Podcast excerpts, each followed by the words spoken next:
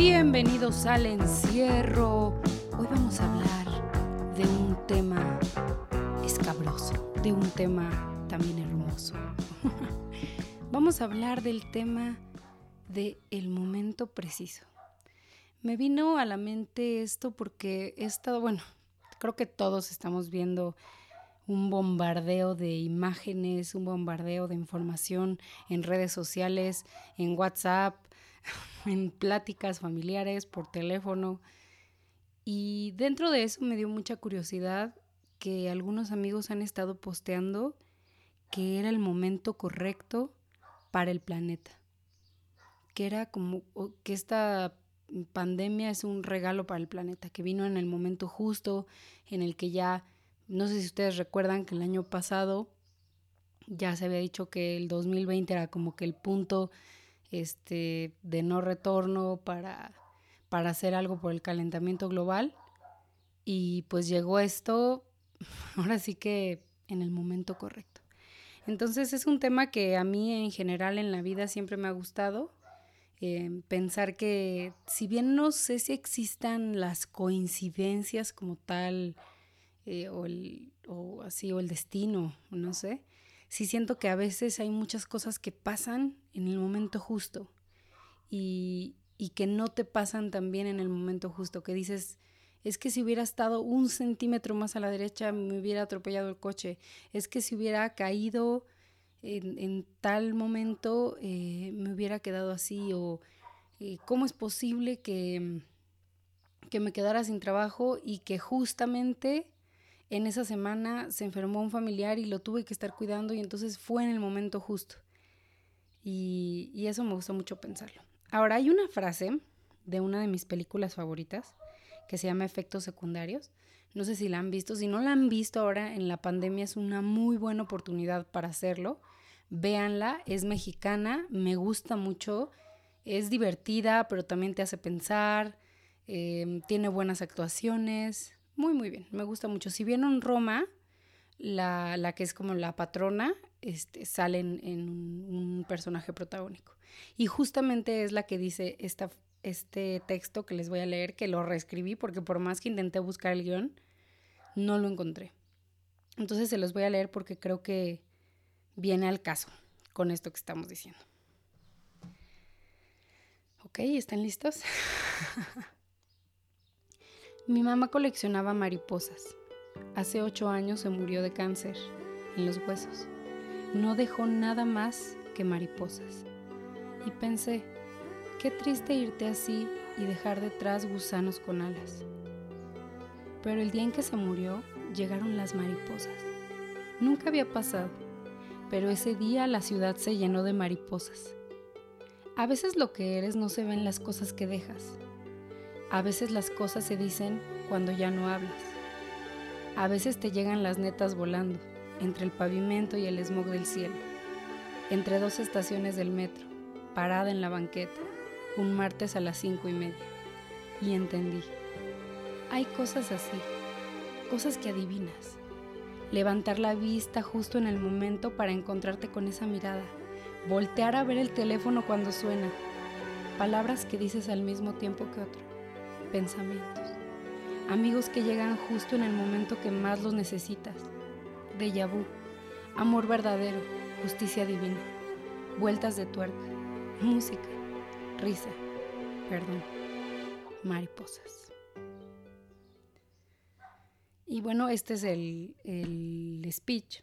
Y justo pasa en un momento de la película en la que bueno, ella, no se los voy a contar demasiado, solamente les voy a contar que ella es como muy soñadora y cree en el destino y tiene como otro personaje ahí principal que es como súper estadista y se dedica a medir riesgos, entonces él le dice que al final de cuentas todos somos una estadística esperando suceder, que todos somos números y que si hiciéramos un estudio sobre una persona, sobre su edad, sobre su propensión a a tener accidentes y demás, podríamos decir casi con precisión de que se va a morir. Y entonces ella le contesta todo este, este tema de las mariposas. Y me gusta mucho pensarlo así, porque aunque muchas cosas las podemos planear, em, la vida, pues no sé, es, es muy curioso cómo de pronto te da como la vuelta. Me pasa que, bueno, yo tengo todavía, porque no, no me lo han cancelado todavía, no sé si me lo van a cancelar. Tengo un viaje el 1 de mayo a, Europa. Y, y, o sea, no sé, es que es, es un rollo muy curioso porque, bueno, una de mis mejores amigas se va a casar. Y se va a casar el 2 de mayo.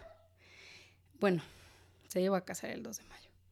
Y entonces, este, ya lo apunté súper bien, dama de honor, muy feliz, compré la tela, muy emocionada, empecé a comprar cosas para la despedida soltera y demás. Y al mismo tiempo era la graduación del que era mi novio, era mi novio, en mayo, pero era como 5 o 6 de mayo. Y entonces como que yo dije, perfecto, o sea, en mi mente estaba como, perfecto, voy a ir a la boda de mi amiga, luego así un día descanso y al otro día me voy. Perfecto, todo muy bien. Llega el buen fin en noviembre y estaba un fin de semana en casa de mi abuela y de eso de que veo y digo, ay, están súper baratos los boletos, pero bueno, no tengo ahorita dinero. Y entonces una tía me dice, no, yo te ayudo, vamos, sí, este, cómpralo, luego me lo pagas. Entonces como que en la emoción y en el rollo así empecé, empecé a ver las fechas, empezamos a ver. Y no sé en qué momento, o sea, porque no me pregunten, porque no lo sé, no sé en qué momento lo compro para el 1 de mayo. Cuando en mi mente yo ya sabía, o sea, mi inconsciente estaba perfectamente que, que mi amiga se casaba el 2. Bueno, total que ya lo compré y todo, obviamente sin darme cuenta, o sea, fue todo muy rápido, entonces como que ni me fijé en la fecha, sino que dos semanas después, ve, o sea, como que me viene un, un, este, un pensamiento así de pronto, y digo, ah, no, no, no, no puede ser. Y entonces busco mi reserva y veo que era el uno y así sentí, o sea, no sé si les ha pasado, que sientes como que todo el calor se te va a la cabeza. Y dije, no puede ser. No puede ser, o sea, la super surré. Y entonces pues dije, ni modo, o sea, voy a tener que, que correr con el, con el gasto de, de cambiar el boleto. Pues ni modo, o sea, yo me equivoqué. La verdad es que en primera pues tengo el compromiso de ir a la boda de mi amiga y en segunda pues quiero ir porque es un momento también especial para mí. Y entonces me meto a ver y todo y, no, o sea, costaba carísimo, pero carísimo, o sea, el doble de, de cambiarlo. Y yo no puede ser, no puede ser. Y bueno, estuvimos viendo por viento y tierra. O sea, mi amiga sacó, mi hermana, perdón, sacó por ahí una amiga que trabajaba en Aeroméxico y le preguntó y ya le dijo que no se podía. Igual un día vamos a hablar de eso porque es muy interesante como todo este proceso que hacen las, las aerolíneas con, con estas comercializadoras de vuelos, como son despegar y todo eso. Pero bueno, em, otra de las amigas, que, que igual va a ser dama de honor, su hermano piloto, y entonces yo pregúntale por favor, y le preguntó y que no se podía, o sea, total que, que no había manera, ¿no? Después, pues por azares también de la vida y del destino, termino con este novio y yo así, ¿no? Con el vuelo. Y entonces tenía como que de dos. O sea, tenía la opción de pues ya dejarlo a perder y no ir y pues ya ir al, a la boda de mi amiga. Pero, pero por otro lado pensaba, no manches, es que o sea, me ha costado un buen esfuerzo. O sea, el, el simple hecho de comprar este boleto, o sea, no fue así como, ay, sí, de, de mi dinero de sobra, ¿no? O sea, no, es un gran esfuerzo que hago y que sigo haciendo para, para pagarlo, ¿no? Y entonces pues platiqué con ella y, y le dije, pues, ¿qué, ¿qué piensas, no? O sea, dime la verdad, o sea, esto y esto. Y la verdad es que al principio ella estaba como que no, como que mm, triste, o sea, no, no, es que estuviera como enojada conmigo, sino que estaba como triste. Pero la verdad es que sí lo entendió muy bien. Y ya, entonces Incluso fuimos, hicimos como una micro despedida de soltera y, y ahí la verdad lo disfrutamos muchísimo, nos dieron masajes, fuimos muy felices y, y quedamos que yo de todos modos iba como a participar de su boda eh, dándole ciertas cosas para que como que yo estuviera ahí de alguna forma. Y, y eso me pareció muy bonito y como que ya, después de pasar un viacrucis de, no les miento, cuatro meses, o sea, de estar pensando y pensando y pensando qué hacer, qué hacer, si cancelarlo, si no ir, si cambiarlo, pero el dinero así. Total, que ya pasó eso, fue hace dos semanas, tres semanas, bueno, dos o tres semanas fue eso. Literalmente cuatro días después. Ah, sí, porque sí, fuimos el día 7, el 7 de, de marzo. Literalmente cuatro días después empieza así la super alerta roja del coronavirus. Y ya no, yo empiezo a pensar y digo, no manches, o sea, pues ya, ojalá, o sea, hasta yo pensaba dentro, o sea, dentro de mí decía, ojalá que me lo cancelen. Que me lo cancelen y así voy a ir a la boda de Steffi, ojalá que me lo cancelen. Lo que jamás me imaginé, o sea, jamás lo pensé, o sea, dentro de mis planes y de deseos así de ojalá que me cancelen el vuelo, es que antes de que me cancelen el vuelo, mi amiga tuvo que cambiar la fecha de su boda. Todavía no tiene nueva fecha, pero ellos dos decidieron que pues no era un buen momento. Digo, todavía falta un mes, pero como que se, vislumbra que lo que se avecina pues no es una cosa muy bonita, ¿no? Entonces ellos mismos decidieron, ¿sabes qué? De una vez vamos a, posponerlo, así nos da tiempo de, reagendar ciertas cosas y demás. Y yo, órale, o sea, qué, qué intenso. Y luego, pues bueno, o sea, mi vuelo está como ahí, pero ya yo siento que en breves voy a tener que, que, cancelarlo. Que se supone que ahorita nada más te están este, cancelando con 72 horas de anticipación, entonces pues todavía tengo como que un mesecito para, para esperar y para que eso pase. Y ya. Y entonces yo dije, wow, o sea, si yo hubiera sabido, o sea, bueno, primero que nada, todo es una, una serie de hubieras y de hubieras y de hubieras, que ya sé que el hubiera no existe, pero es ahorita en este, para este punto y este fin de este podcast, vale la pena como mencionarlos. O sea, si yo hubiera pensado en, este, eh, si hubiera tenido así súper, súper presente en el momento de la compra, el día de la boda de mi amiga, no hubiera estado en un Via Crucis cuatro meses. Sin embargo, de todos modos, no hubiera, o sea, no hubiera ido a la boda de mi amiga el 2 de mayo porque no va a ser ese día. Si yo hubiera sabido que iba a terminar con mi novio, no hubiera comprado ese boleto, no hubiera estado en un Via Crucis de cuatro meses y no estaría ahorita pensando si me van a cancelar el vuelo, si me lo van a cambiar, a dónde me lo van a cambiar, qué voy a hacer. Eh, si tengo que, cancelar ya mis días de hostal que había pagado, si, si los boletos que compré de conciertos los voy a, me los van a reembolsar o simplemente ya los perdí. ¿No? Si hubiera sabido del coronavirus, este, no hubiera comprado los boletos de avión, tampoco me hubiera preocupado por lo de mi amigo. O sea, y son hubieras que te pones a pensar y son un millón de hubieras. Un millón. En mi caso las cosas no pasaron, o sea, o al menos en este momento, porque también eso pasa muchísimo, que puede ser que algo que ahorita tú piensas que llegó en el momento peor, o sea, en el peor, peor, peor momento que pudo haber llegado, de pronto dentro de cinco años te das cuenta que llegó en el momento perfecto. Y yo digo, en este momento, pues no, o sea, yo digo, mm, tomé muy malas decisiones.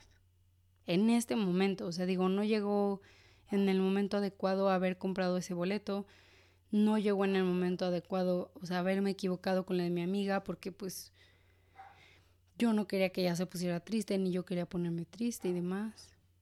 Entonces, pero así a veces son las cosas, y no es que las tengamos que entender.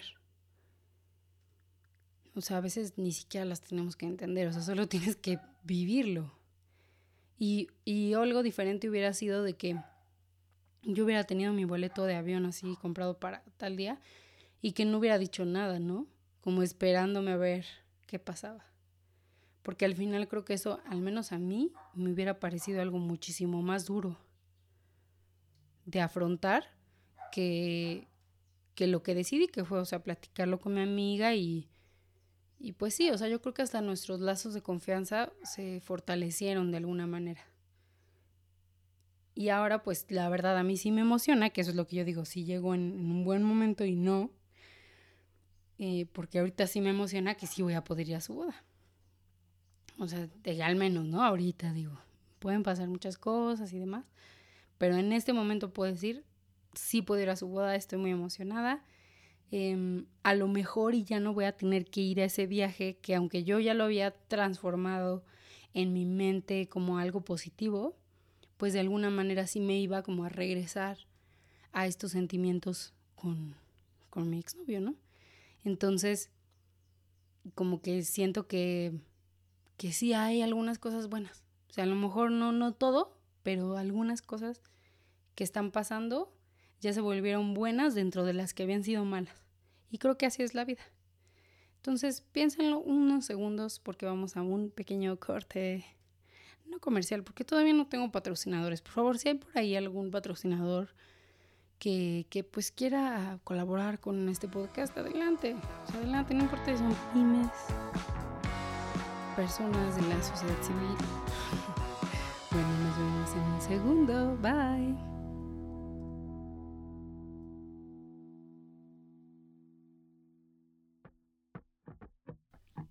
Estamos de vuelta en el encierro y seguimos hablando sobre el momento perfecto.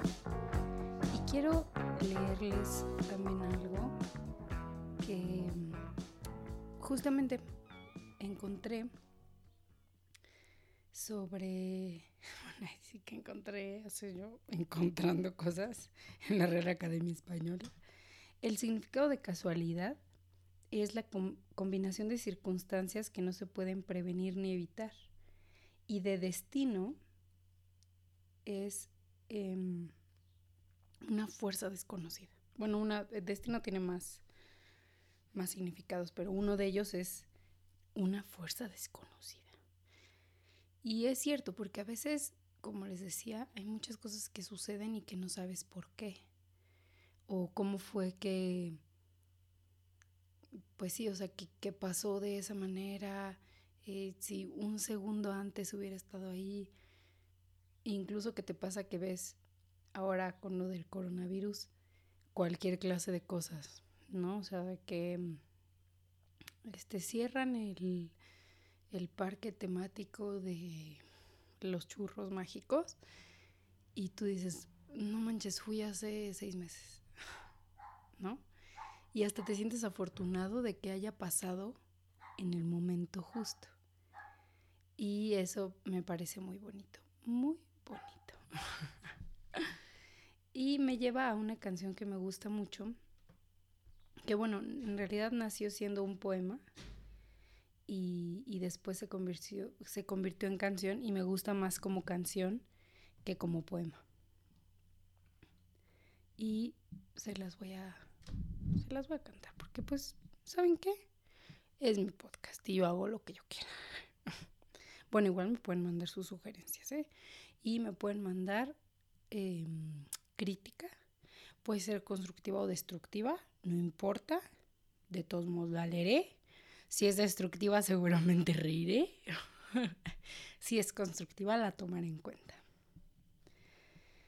Ahí va, entonces fue sin querer. Y es caprichoso el azar. No te busqué, ni me viniste a buscar. Tú estabas donde no tenías que estar. Y yo pasé, pasé sin querer pasar. Y me viste y te vi entre la gente que Iba y venía con prisa en la tarde que anunciaba chaparrón. Tanto tiempo esperándote, tanto tiempo esperándote fue sin querer. Y es caprichoso el azar, no te busqué, ni me viniste a buscar. Yo estaba donde no tenía que estar y pasaste tú como sin querer pasar, pero prendió el azar, semáforos carmín, detuvo el autobús y el aguacero hasta que me miraste tú.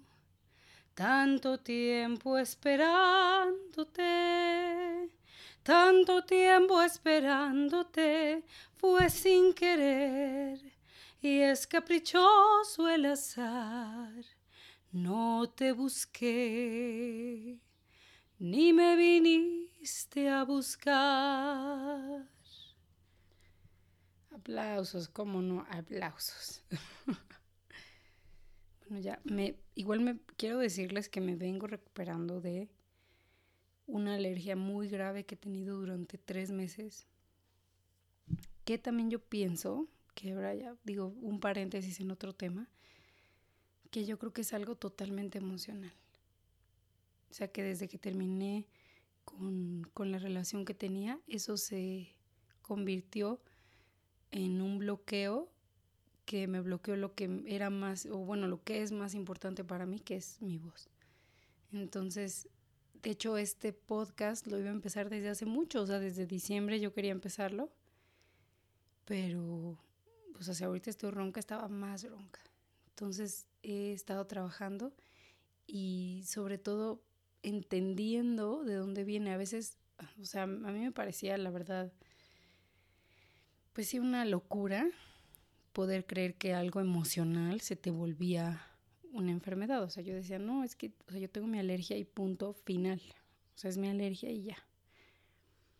Pero cuando empecé a desdoblar lo que significaba esa alergia y que al final o sea, las fechas concordaban, que es cuando las cosas dejan de ser coincidencia y se vuelven pues el resultado de ciertas cosas que hemos hecho, pues vi las fechas y dije, no, o sea, no es ninguna coincidencia, sino que tengo un bloque emocional y necesito trabajar por ahí porque ya he trabajado en la parte médica o la parte fisiológica, digamos, de, esta ronquera y no, no ha funcionado.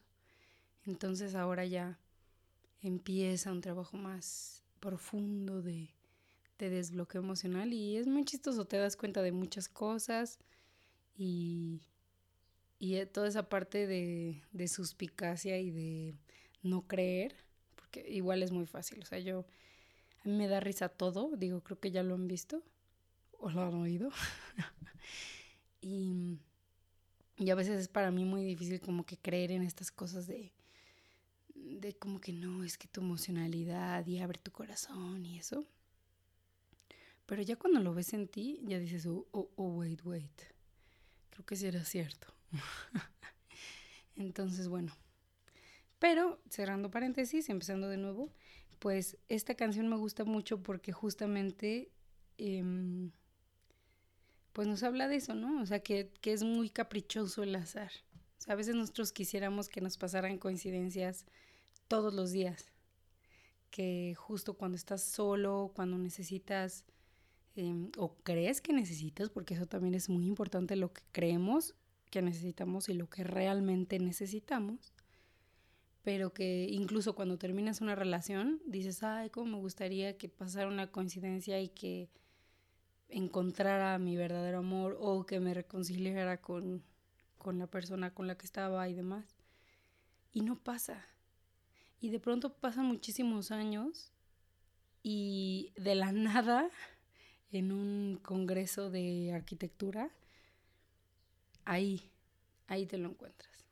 O incluso sentado al lado de ti en el trabajo, esa persona que nunca le habías puesto ni un centímetro ni una pizca de atención y de pronto ahí está y dices, ah, y te, te invita a salir o de pronto yo creo que a muchas personas les pasó que en el temblor que, que hubo aquí en México hace dos años, em, fue una coincidencia para muchos de, darse cuenta de ciertas cosas.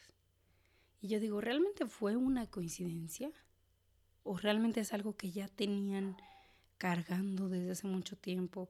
A lo mejor muchos que ya no querían vivir en un décimo piso. O sea, no querían vivir ahí porque no, no les daba confianza, no les daba seguridad. Entonces pasó el, temblor y claro, esto fue una llamada.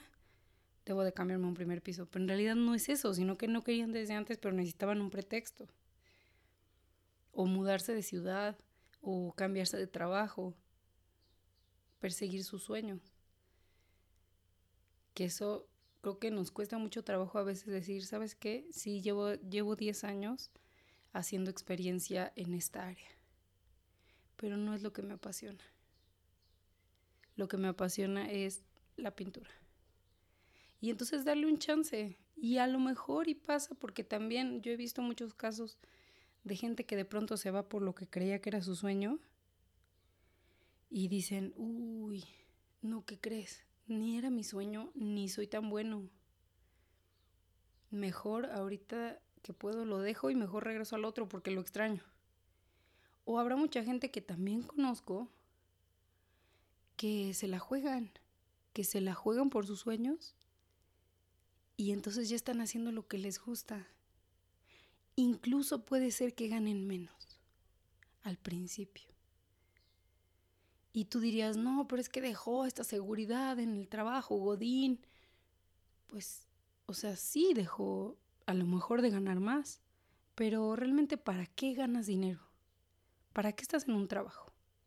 Primero, estás en un trabajo para ganar dinero, para, para vivir, para comer, para hacer lo que te gusta, para sostener a tu familia. No estás en un trabajo para estar en un trabajo. Entonces imagínate ahora que puedes estar en un trabajo que además te gusta y que sí te alcanza, ¿no? Y yo les voy a decir una cosa que es muy cierta. Cuando uno se empieza a dedicar a lo que más le gusta, dejas de trabajar. O sea, dejas de tener esa sensación horrible de que, ay, ya tengo que ir al trabajo. Y yo se los digo por experiencia increíble, por mi gran experiencia a mis 30 años. No, en buena onda se los digo porque he estado en trabajos que no me apasionan y tengo la fortuna de en este momento estar en un trabajo que verdaderamente amo y que yo siento que no estoy, o sea, que no estoy trabajando. O sea, que voy todos los días a la oficina, pero que estoy haciendo algo que me apasiona y, y que puedo hacer un cambio y que puedo hacer lo que más, más, más, más, más me gusta. Entonces, bueno, para cerrar, yo creo que las casualidades sí existen. El destino sí existe. Pero también tiene que ver que no estemos esperándolo. Porque es como el agua cuando la ves esperando que hierva y decían las abuelas que si la ves no hierve. Entonces, no lo estén esperando, se hagan sus vidas. Hagan sus vidas, trabajen por, por esos, esos planes que tienen y, y también tengan fe de que el destino también los va a alcanzar al mismo tiempo. O sea, que va a existir ese resultado de su esfuerzo y también va a existir el resultado del destino. Y, y por último les quisiera contar una historia que es algo que me ha marcado de, yo creo que de por vida es algo que que todos los que me conocen y seguramente son de los 18 radioescuchas que tiene este podcast, van a saber que es una historia que repito muchísimo. Y, y les voy a dar como que un poquito el, el background rápidamente. Cuando yo salí de la carrera, yo creía que era muy fácil encontrar trabajo. Estudié la carrera en Querétaro. Creí que era facilísimo encontrar trabajo y que yo me iba a ir a Nueva York a trabajar en una agencia de publicidad pues no, no fue así. Y entonces nos metimos, uno de mis, de mis amigos y yo, a una asociación que se llama IESEC. Y en esta asociación, eh, bueno, existe todavía, es una asociación que es para trabajar en otros países. Y, pues ya, o sea, te pagan y además haces la experiencia, entonces para eso sirve IESEC. Nos metimos, padrísimo, todo, y yo ya estaba desesperada. Y entonces buscando en los trabajos, encuentro uno en Pakistán. Así como ya era un Pakistán. Microsoft, Pakistán. Y digo, va, con todo. Y entonces aplico, no sé qué, me aceptan. Mi mamá estaba con el grito en el cielo, yo no, mira, pero voy a ganar súper bien, no, que no sé qué. Voy a sacar la, la visa. O sea, ya estaba, hagan de cuenta, una semana y media de irme.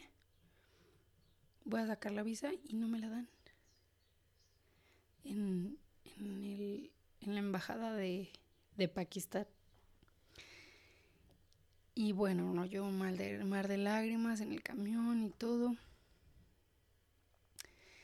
Y ya llegó, llegó a, mi casa Pachuca y bueno, mi mamá estaba más feliz que lo que le he visto en toda su vida. Y me dijo, no, vas a ver que todo va a estar bien y tal. Ya después como que lo racionalicé y dije, wow, me voy a ir a Pakistán, ¿qué onda con mi vida? Y entonces como dos días después me llega un correo de, mi escuela de los egresados, que iba a haber una plática de, pequeñas empresas, de empresas familiares. Y entonces em, voy a esta plática y uno de los pequeños empresarios que estaba ahí cuenta la siguiente historia. Era un monje que tenía un aprendiz y entonces estaban en el bosque casual, los dos caminando, aprendiendo cosas, y de pronto les dio la noche.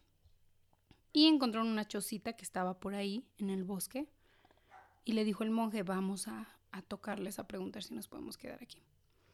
Era una chocita muy, muy, muy, muy sencilla.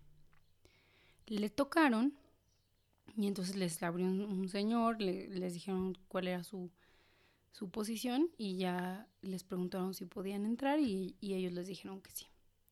Les ofrecieron una hogaza de pan, un vasito de leche. Y entonces el monje les preguntó, oiga, ¿y a qué se dedican?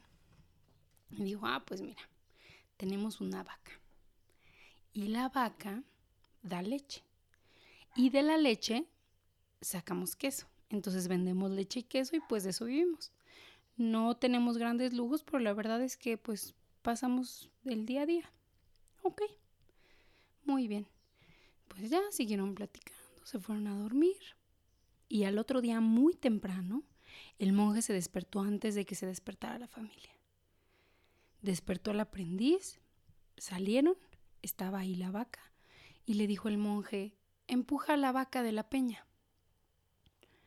Y entonces el aprendiz volteó y le dijo, ¿qué no oíste la historia de que ellos viven de lo que les da la vaca y la leche y el queso. Empújala, le dijo el monje. Empújala, la peña, empújala. Y bueno, entonces el aprendiz la empujó, dio vueltas la baja, pácatelas y se, y se cayó, ¿no? O sea, se cayó hasta ahí. Y ya, dijo, vámonos. Y se fueron.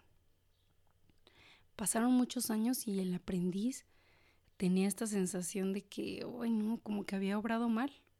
Y entonces regresó al bosque y empezó a buscar la choza y de pronto volteó al lugar en el que él pensaba que estaba y había una casota, pero casota así, recién pintada. Y dijo, Jane, ya les quitaron hasta su terreno y hasta su casa. Y entonces tocó la puerta, sale una señora y le dijo, oiga, este, una familia que vivía aquí que tenía una vaca. Somos nosotros. ¿Cómo? ¿Pero qué pasó? Ay, pues joven, fíjese que un día la vaca se volvió loca y se aventó de la peña y se mató. Y entonces mi esposo y yo, como nos vimos en la necesidad, pues yo empecé a hacer pasteles y mi esposo empezó a hacer cosas de carpintería y ahora tenemos una pastelería y una carpintería lo mejor que nos pudo haber pasado en la vida es que la vaca se despeñara. Y entonces nos dijo el empresario que estaba contando esa historia, yo les deseo que se les despeñe la vaca muchas veces, porque solamente a través de eso es como ustedes pueden llegar a soluciones creativas. Y de verdad les voy a decir, podcast escuchas, que eso me cambió la vida saber que en los momentos más oscuros, cuando tú sientas que eso que te pasó no era justo, que eso que te pasó no tenía que ver con lo que tú llevabas trabajando tanto tiempo, tiene un propósito, tiene el propósito de que lo soluciones, de que encuentres la manera de que todo sea mejor que antes de que te pasara eso. Los dejo con ese pensamiento y nos escuchamos mañana. Les mando un abrazo, no olviden meterse a Instagram en guion bajo cierro. Bye.